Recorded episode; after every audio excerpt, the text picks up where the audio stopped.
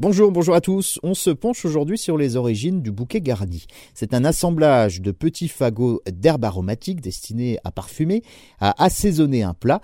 Cette base aromatique entre dans la composition de nombreuses recettes traditionnelles de la cuisine française.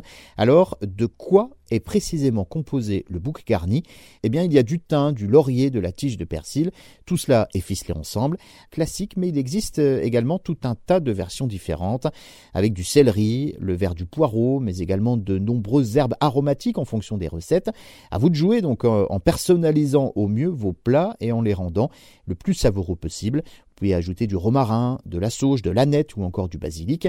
Bref, il y en a pour tous les goûts. Et en plus, les plantes sont bonnes pour la digestion.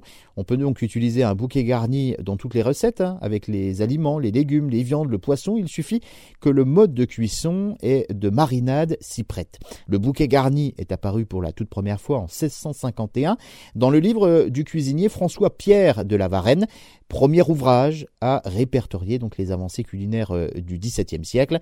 À cette époque, on ne parle pas de bouquet garni, mais plutôt de bouquet de persil. Un bouquet simple qui peut devenir bouquet de persil garni en y ajoutant donc d'autres aromates, dont la feuille de laurier. En 1927, on trouve le terme de bouquet qui comprend des branches de persil, une feuille de laurier, une branche de thym.